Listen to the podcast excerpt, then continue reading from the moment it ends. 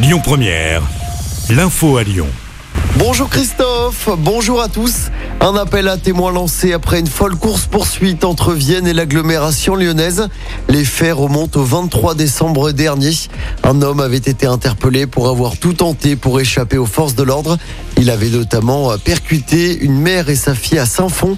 Les policiers recherchent des témoins. Le protocole sanitaire est déjà allégé dans les écoles. Les enfants n'auront plus à effectuer trois tests à chaque cas recensé dans la classe. Un PCR puis deux autotests à J 2 et J 4. Ces trois tests seront finalement valables une semaine. Hier, plus de 9000 classes étaient fermées en France. C'est le niveau le plus haut enregistré depuis le printemps dernier. À noter également que l'accord des deux parents et non plus d'un seul est désormais nécessaire pour vacciner les enfants de 5 à 11 ans. Deux nouveaux vaccinodromes près de Lyon. Le premier est installé à Eurexpo. Il proposera 3000 rendez-vous par jour. Le groupe Ama Stadium redeviendra également un centre de vaccination du 11 au 16 janvier. À noter qu'un nouveau centre de dépistage du Covid-19 ouvre ce vendredi au centre commercial de Confluence. Coup d'envoi du salon de l'étudiant aujourd'hui. Ça se passe à Eurexpo jusqu'à dimanche. Au total, plus de 300 exposants seront répartis sur le site. Objectif, permettre aux jeunes visiteurs d'explorer les possibilités qui s'offrent à eux après le bac.